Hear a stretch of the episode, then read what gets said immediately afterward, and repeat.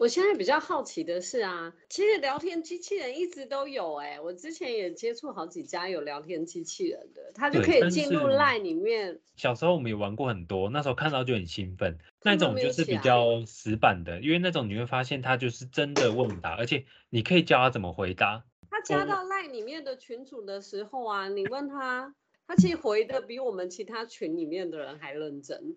对，但它是有个模式，它是你今天他接收到，哎，有人讲话，他去做一个回应，但是他回的内容不是完全准确，而且你可以教他怎么讲。像我之前玩的一个叫什么小雷机器人吧，哦，我发现它的模式就是你到他的指令打小雷，请学习什么什么之类的，然后他就会真的把那句话学进去。那假设你今天五个人都教他同一句话，他就会从资料库提取这五句，去 random 去挑一个来回答你。所以你会觉得说哇，好厉害哦！他每次回答的可能都不一样。对啊，他其实也是一直在学习啊。他其实也是一直在学习，但他会比较偏向资料库的死板的模式，而且他没有办法辨认好坏。玩到后来你会发现他资料库变很脏，你刚刚讲一些话，他会用脏话回你，或者是用一些问号的答案。对，因为那种就是死板的资料库。但他这个聊天模型，他就当然不是只单单说。做 input 跟 output，它是会进来做资料分析处理，他的回答就不是字式，因为我们 input 进去是一句话，但今天聊天机器人你可以用复杂的问答，或者是你呃你问完问题之后你再反问他，他不会突然跳题哦，他是会针对你的接续来回答你说哦，假设我今天问他说好吧，这台脚踏车的功能，问完之后发现哎我有点兴趣，那我要说那这个零构件来自于哪个生产商？或者是价钱多少，它可以针对你这个问题来回答。但如果只是那种直板的机器人，他会跟你说：“哎，我不了解你在讲什么。”这种就是真的 AI 跟语音助理的差别。语音助理就是我今天预输上万条指令，那你就是照着这个回答来回答人类自然的语言模型，然后它是可以自己有判断能力。你的 input 跟你后面接需要问的，它是可以很好的回答到你整个连串下来的问题，不会只有单单回答到你。前面的那个状况，所以应该就是说，它的技术跟一般与聊天机器人的技术是不一样的，它有突破。应该说，可能概念就是都从零到有嘛，但是它后面一直有慢慢在突破。前面就只单纯啊，我拿到资料我存起来，我拿到资料我存起来啊，有人问我拿出去给他。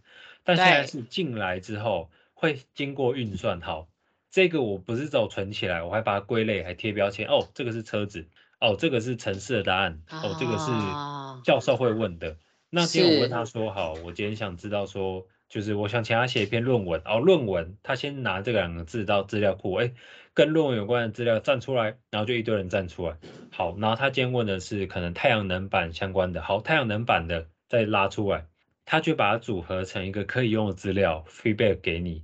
那那后面已经有一堆人在排队了。哎，之前我拉出来这些资料已经在这里，所以你今天后续问说，哦。好，你列出来这些资料，然后他想知道说，那针对这些循环再使用率大概达多少？后面这些贴标签的再回来看，哈，你已经在这里，我再把它拉出来。所以他的问题是可以去做连续的，不是只有单单做啊，我只要搬出来给你，它可以一个重组组合，甚至拉到最新的资料，帮你做分析运算之后再拿出来给你。这个就是之前那种语音助理或是机器人做不到的，这个语音助理能帮你做加减法。就没有什么效果啊，那我用计算机也可以。哦，这个就是它的学习能力的差别。当初 Siri 为什么没有突破到这个瓶颈啊？Siri 的那个使用度也很久嘞。我觉得还是在于说这间公司它 focus 在什么产品。你有没有发现现在是微软跟 Google 在神仙打架？哎，好像没 Google 的事哎。其实我看了一篇文章写说 Apple 可能是得利者。说真的啦，它本来定位就是在做手机，Siri 它做到现在这样，我觉得已经是很算已经很对得起消费者了。就是我今天买一个高端的智慧型手机，那时候 Siri 横空出世的时候，大家不是也玩的不亦乐乎，还会教他念绕口令啊，或者是问说你的性别。对，你会发现在经历版本更新之后，他可能之前他也回答不出性别，但慢慢的他可以回答出性别了，他还给你有什么女生的声音跟男生的声音。但他回答的答案可能都是差不多的，因为对 Apple 来说，它只要做到它语音助理，因为它毕竟是智慧型手机，我不是要让它变成真的是一个私人秘书，所以它的定位就是他做好他的语音助理。如果一直在做 AI 这一块，我相信 Apple 做得到，就跟当初 Nokia 或者是 BenQ 好了，他们都是当时市面上可能基本上是最大家的，基本上找不到敌手了。但为什么后来柯达被 Apple 打败了？因为智慧型手机拍照打败了一个做相机的。BenQ 也是啊，就是因为他们在专心做在某一块，忽略了另外一块的市场。所以我觉得像现在 Apple，它就是专注在它自己好，我就是做这型手机，顶多跨足到其他领域，像 Apple Car 或者是其他那种头戴装置，但都不会脱离他们某一个技术领域或者是某一个范围，都会跟他们专利有关系。所以我觉得就是 Apple 现在其实就是在等着好啊，等你们打完，因为像我 iPhone 我已经载了 Bing 的 APP。那对我来说，哎，我可以用 iPhone，然后打开 Bing 去问问题，就对我来说没差。我就好像我的 iPhone 有这个功能。我刚才要下载 Bing 那边在候补状态，为什么？你要排队，可以先进去，然后加入等候清单，才会用一个联网的 AI。它跟 Edge 还是分开的，它并不是含在 Edge 里面。Edge 里面的搜寻浏览器就叫做 Bing，但它做成一个插件的，你可以不用它，你也可以继续用 Edge，然后继续用 Google Search。它也不管你，所以如果用病的话，我就不用用 GPT 了。基本上不用，基本上不用。但是它功能性还是有点区别啦。对你确 GPT 还是可以用来做一些日常的资料的分析。病的话，我会比较倾向于拿来做一些比较新的资料的搜寻，或者是跟他讨论问题。就是我们现在只问他问题，就是比较落后的方式了。现在要正确用 AI 的方式是。跟他讨论，应该说脑力激荡，你知道？你要会问问题，就跟之前 Google，你只要知道说好关键字怎么下，你可以找出相对命中率高的答案，或者是参考文献。确实 GPT 其实也是差不多，万法不离其中。你要知道怎么问他，不然他回给你的可能还是虚无缥缈的答案。我先往后带到那个，就是我们刚刚说的病，就是前面我们刚刚只说好了，确实 GPT 好像。只仅限于此了，它只能到二零二一年九月。但是自从它串接上病之后，哦，Microsoft 的浏览器开始大火，所以像我也去排队嘛。我现在其实已经有了，我已经可以正常使用它的功能了。所以你可以看嘛，它新版的病就不是单单只是搜寻，你可以去问他问他这种问题，像什么我的今年结婚纪念日在九月，请帮我安排一个旅行，或者是请问我在 IKEA 买的双人沙发放得进我二零一九年的 Honda 吗？或者是我喜欢什么什么，我想要去什么地方，请问有什么建议或该注意的事情吗？那这个是书面资料嘛？好，我们直接实例直接来玩，因为像可能我最近要买一些家具，那我开酷卡，那我想知道说什么样子的桌子，我可以直接放到我酷卡的后车厢，我再带回家嘛，我就不用请他送过来，那我就可以跟他说，哎哎，所以他不用写，请中文输入哦，中文跟英文都可以哦，可以帮一下，好，能看他自己会去。抓关键字，然后他去帮你去整列资料出来。像你可能以往嘛，你要怎么做？你就要先去找酷嘎的后车厢到底多大，那再就是你要去找 IKEA 的餐桌尺寸是多大。但你看他这边就直接帮你回答了，酷卡的长度是叭叭叭叭叭，然后宽度跟高是多少？他的行李箱是多大？因为像如果今天直接问那个语音助理，他可能跟你问你说哈，什么是酷卡？或者是跟你说，哎，都乘客里面的大小，他也不会不会知道你的问的是行李箱。像他今天就帮你列出来说，好，IKEA 有很多种类餐桌可以伸缩折叠，他想要知道我要知道哪一个餐桌的尺寸。能看他这边有列建议的回答哦，那我今天就偏偏不要照他想要的，然后他就会自己再去做资料的搜索，然后把它列出来。他这个有趣的是在说，你可以跟他做互动，然后可以去跟他做更深入的探讨了。那看他这边就有推荐一个给你，好，那我这边可以问他说，你看哦，我们以往过问题的话，你这样丢 Google，他也不知道你在说哈，你问的是什么后车厢，但他这边就会问你，然后去帮你做一些资料跟回答，你看他的答案，所以你看哦，他不但帮你列出来说好，酷卡行李箱从最低到最大，然后它的折叠餐桌的体积是多少。他还知道可以，你把后座椅把它往前滑折下来，你可以可能放得下这个餐桌。当然他免责声明了，他还是跟你说你在购买前建议量一下你自己这个车子跟餐桌的尺寸。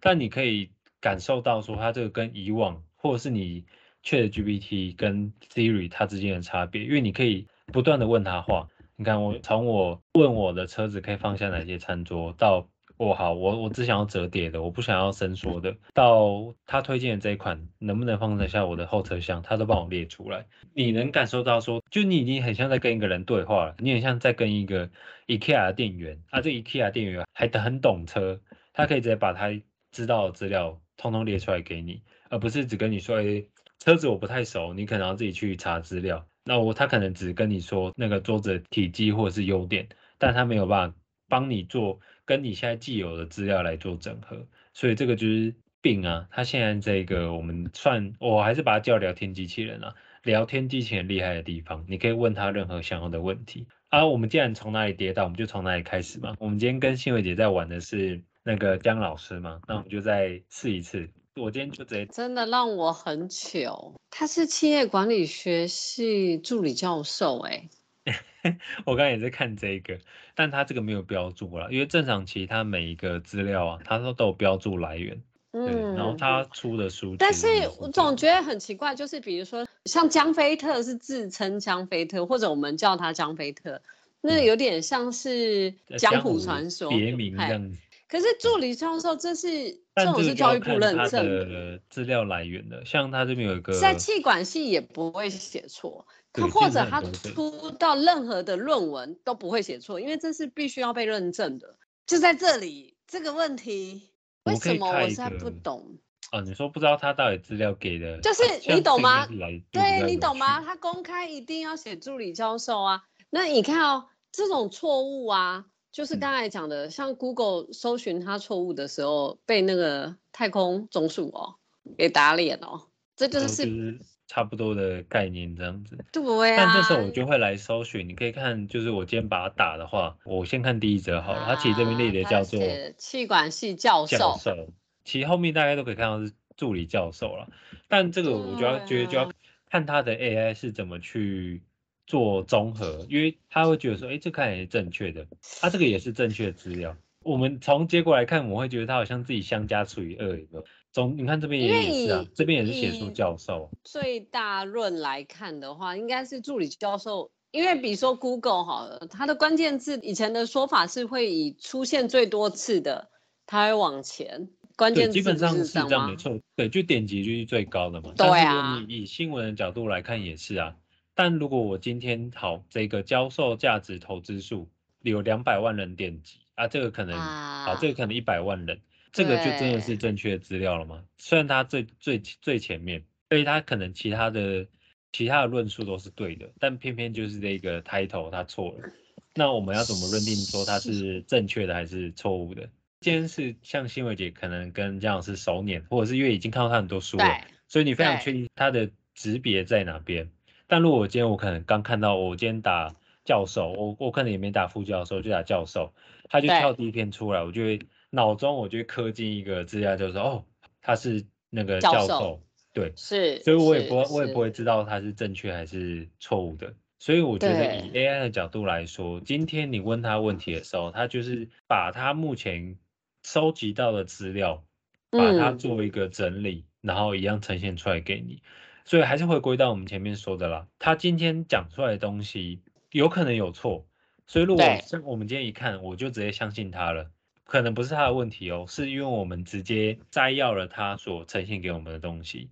对他只是很很中肯的直接去好网络上，我帮你把这我已经瞬间查完好五百万笔资料拿回来了，这个是我帮你重整的重点。对，但他没有说重整的重点不会有错啊。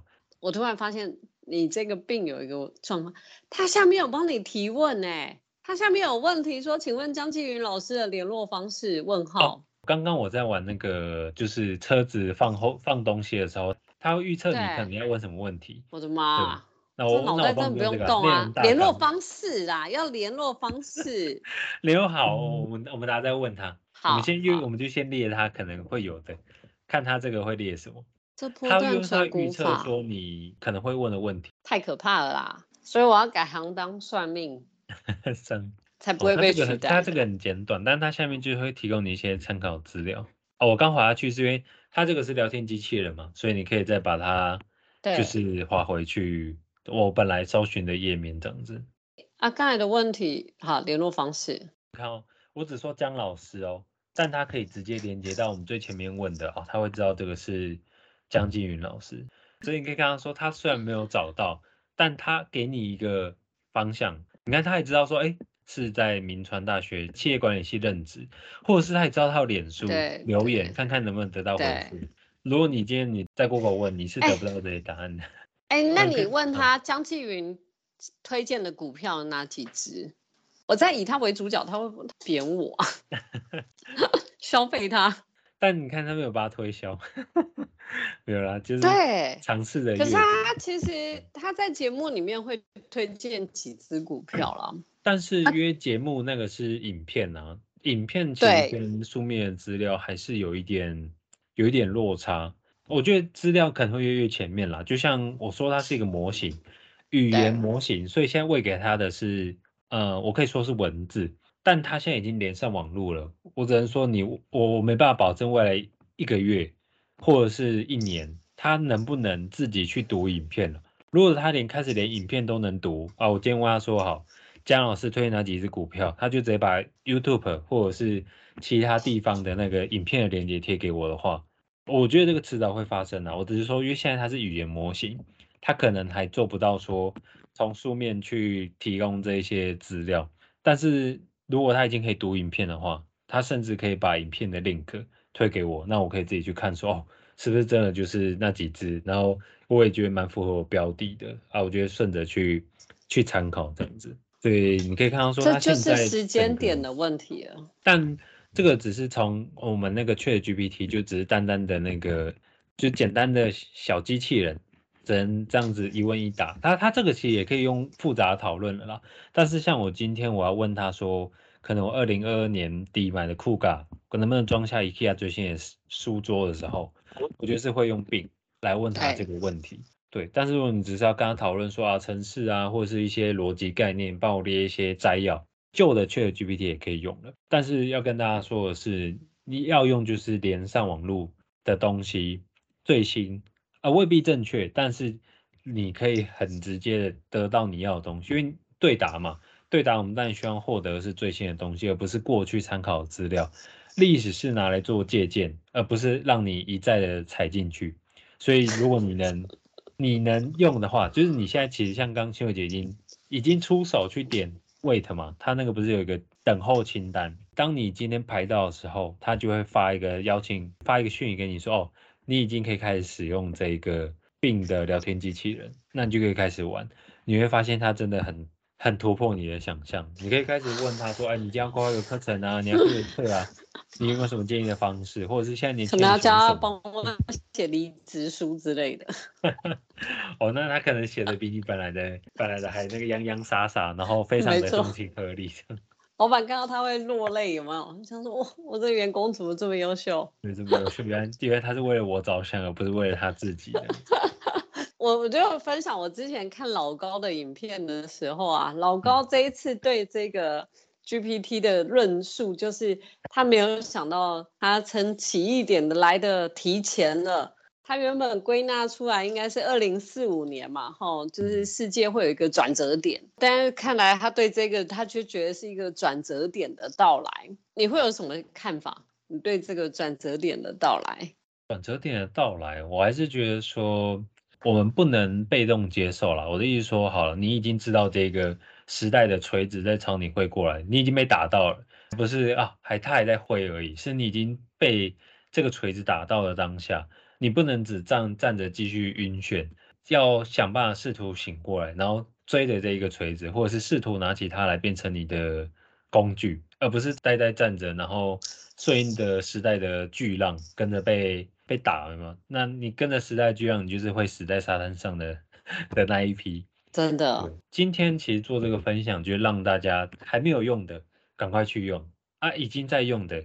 要升级自己的用法，不是只单单问问题，而是想办法去可以跟他做讨论。你今天可能这一些企划案，你跟同事讨论，他觉得哦你好烦哦，不要来烦我。但你今天跟他讨论，他不会嫌你烦，或者是他可以给你很一些 idea，你你可能没有想到。你也可以请他指出你的误区，或者是因为我们习惯想企划或者是一些计划，会是自己习惯的方式嘛？那你可以利用它来突破自己的盲区，老板会觉得说，哎，你今天做出的计划很不像你之前的方式，哎呦，很有创新哦之类的。是是，真的是可以跟他来激荡出一些更新的思考这样子。所以这样就觉得说，哇，好，他一开始觉得他不能联网，我们好像放心了啊，反正他也只能连到二零二年九月。对，现在发现他，哇靠，他可以连联网了。那我们就回到刚前面那个，到底比较容易被取代的四种工作到底是什么？我们当然就会讨论到说，AI 取代人力的那一天终究会来临吗？啊，这四类好像就已经包括很多了。你说科技工作、城市设计师、软体工具啊工程师跟数据分析师，我自己算算在科技工作了，所以我自己会觉得说，好，它其实你说这样被取代，我觉得没有这么快。但是我不否认终究要来临的这件事情，因为有一篇新闻就是说，ChatGPT 已经考过了 Google 三级工程师的认证。三级工程师虽然在美国只是大学刚毕业的 level，但是他那篇说的大学刚毕业 level，他没有说是哪间大学，例如哈佛、耶鲁或者什么之类的。而且你这个三级工程师在国外就是年薪三百到五百万了。我我以台湾啦，台湾你你要做到年薪三百到五百万，你真的一定要有一个水准，你才有办法达到这样子的 label。所以我说，城市设计师、软体工程师、数据分析师，哦，我们真的要开始有一种那种 危机意识，因为他真的写出来的有一些逻辑很经典。那你也可以跟他讨论说啊，我觉得你写这两行不好看，你帮我把它移掉，把我本来写好的放进去，他可以帮你做整合。哦，这个是很可怕的一件事情。那数据分析师更不用说，你今天给他。呃，一百页的 PDF，正常人你看完，你好歹也是要花个再资深的数据分析师，我相信也是要至少一两个小时，甚至更多。他可能不用十分钟就帮你分析完了，还帮你摘要重点，整理成表格，然后帮你就弄出精简的资料，你就可以直接报告给主管。那再说金融工作，分析师跟个人银装也是啦，因为他已经可以去帮你分析。过去到未来的这这只股票或者是走向，或是你问他说，哎，最近有没有什么？好了，最近海运很红嘛，最近有没有什么海运相关的利多，或者是海运最近有没有走跌，或是哪艘船有没有触礁或卡在哪个港口？他有办法马上很及时的去帮你把那些资料捞出来。李专其实也都是帮你把资料做重整，然后给你做一个建议，那你去下决定嘛。所以他其实就是可以帮你省掉很多。你找资料或做一些什么波段分析啊、资料整理啊之类的，你会发现它有一个共同点，都是数据的分析。那在法律工作，为什么需要法律助理？我觉得法律啊，律师有一个很厉害的地方，就是你今天你在法庭上在在打官司的时候，你要要可以很快的引经据典哦。他提那个辩方律师提出来的这个，我四十五章第二条的法条可以去反驳他。当今天 AI 已经有一个很庞大的数据库了，他已经懂了所有的法条。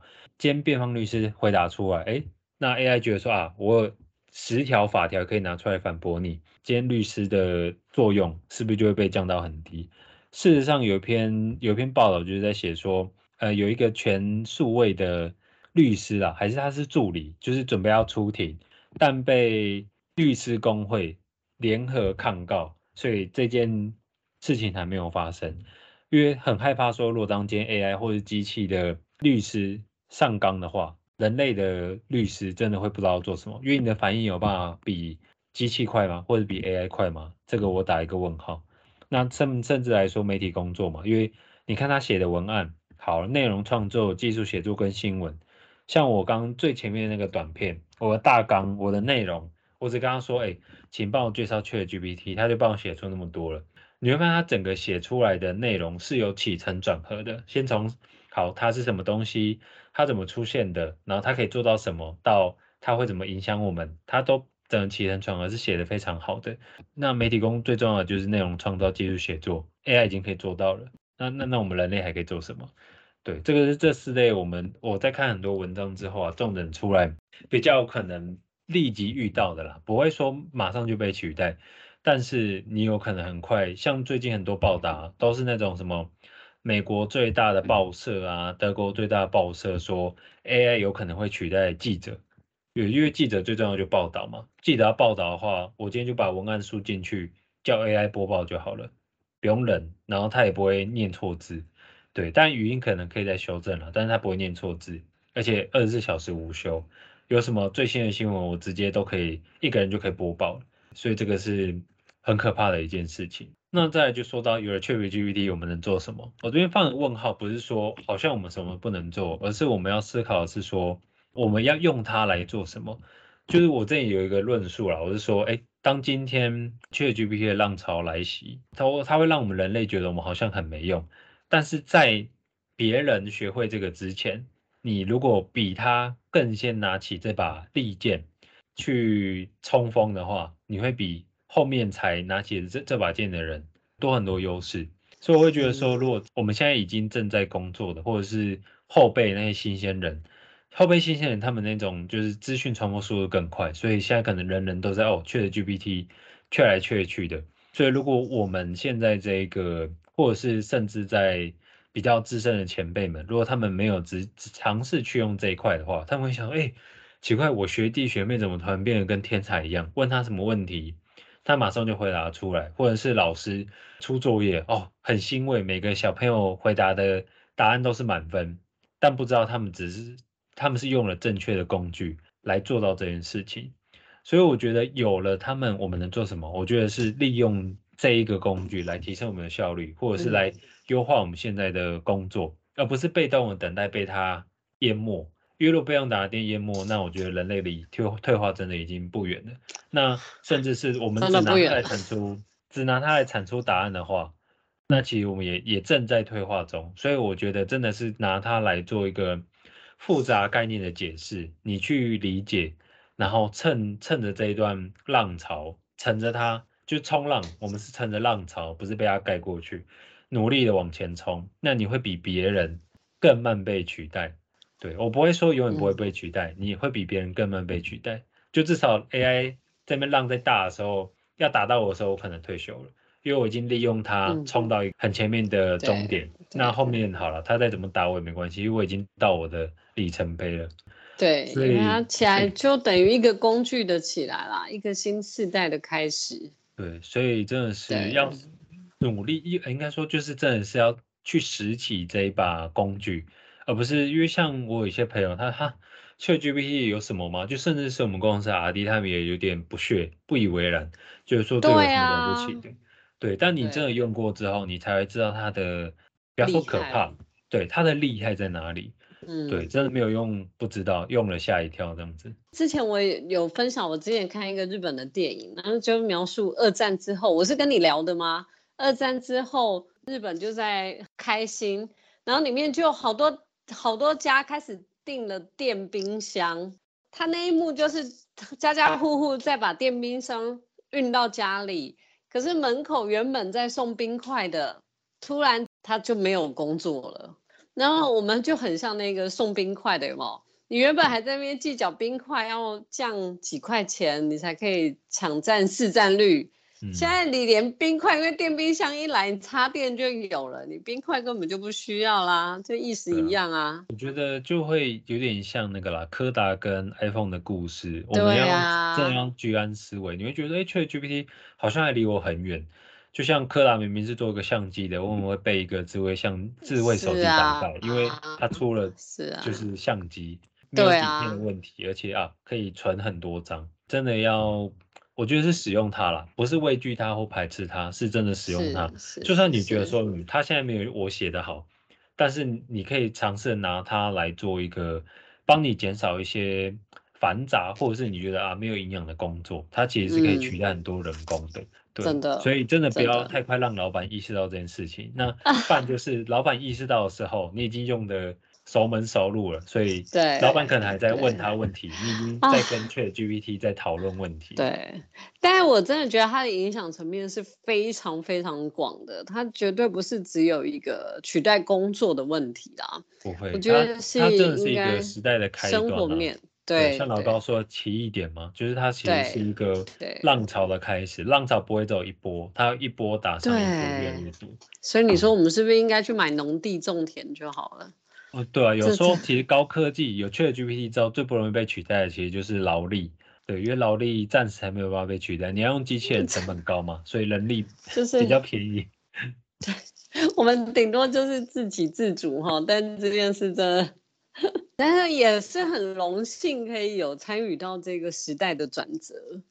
我觉得我们这个时代其实很荣幸哈，你看我们从黑金刚哦，你们应该没有经历过黑金刚哦，哦，那个嘛，B B 扣啊，然后到可能对，后来 B B 扣，后来到 Nokia，哎，Nokia 那时候还是龙头哎，拜托，他真的没有想到智慧型一起来。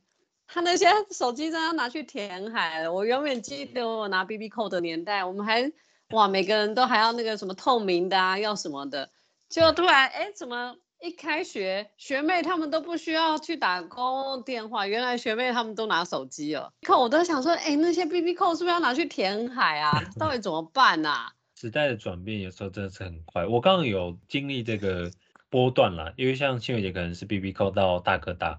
我其实是从我第一只手机 Sony Ericsson 的 G 五二零，Sony 转变到我买的自己买的第一只 iPhone 三 GS，从那个黑白，哎，那时候已经彩色了，哎，黑白彩色我忘了，然后变到彩色，然后又三我的三 GS 到现在还可以用，就还可以开机。对，你会完全无法想象哦，因为现在的画质越来越高了，你回去看三 GS 都是像素，对，但是。那个都是时代的进程，所以这十年真的是。演变的很可怕。对啊，对，你看才几年的时间哎，真的真的是才几年的时间，马上又跳到 Chat GPT，AI 的这个议题又在浮上来。我跟你讲，前阵子在在讲元宇宙的时候啊，元宇宙也是有一波啦哈，有一波，但是现在元宇宙变得有点。冷掉了，有点冷掉了，因为他那时候有点搭着一个 Web 三点零的热潮，但他现在已经稍微啦比较被冷落。因为你看之前 Meta 就是 Facebook 的母公司嘛，Meta 它还打造了 Meta 或者是甲骨文，甲骨文是 Google 的母公司，Oracle 他们都有一个类似那种元宇宙的部门，但现在听说都裁撤了，所以都是一波一波的浪潮啊。科技其实也都是。应该说时代啦，时代需要什么跟不需要什么，都是很快很快要反应过来，不然你就是会被浪打掉的的那一那一个人或产业。Web 三点零可能对我们 IT 产业会觉得说，哦，我们知道它的技术，知道它的背景，所以我们可能会觉得说，啊，这个到底是骗局还是庞氏骗局，还是真的有那个技术性？其实我觉得都有那个技术性。但是就是上手会有一些些难度，你可能要有硬体，你可能要有资金，要有资源。但是 Chat GPT 或 AI 这个东西是哎唾手可得，我打开个网页，我拿个手机，或者是我朋友都在说，哎，它就在我身边哎，它不像 Web 三点零那样子虚无缥缈。当这个东西是蔓延到，我就就是说科技的新冠蔓延到你的周遭的时候，它没有那么高高在上。没有离你没有那么远，就算你不是 IT，你不是工程师，你也都都知道，哎，还是要面对，大家在那边吹来吹去的时候，他就离你没有那么远了。今天真的很感谢佑涵哈，我本来还想说三月底才要讨论这个议题，我看这三月底真的在讨论的时候就已经没有这个议题了啦。对，大家都已经，现在才讲去 GPT，我早就已经玩 到发掉了。是啊，所以我们真的要尽早。但我想，时代的浪潮总是来的刚刚好啦。就像你刚才形容的，当初新冠，没有人会料到新冠会演变是一个全球的局面啊。那这个我在想，应该也是我们接下来新的课题。我不是改行当算命，就是去买农地啦。我居然就只有这样掉了。谢谢你的分享，感谢感谢。最后用两句简结束这个 PPT，是，就是我们说工业革命取代蓝领，那 AI 革命会取代我们现在的白领。白领最大的敌人其实不是他，不是 AI，是第一批懂 AI 的白领。我们要感谢佑涵，再次感恩。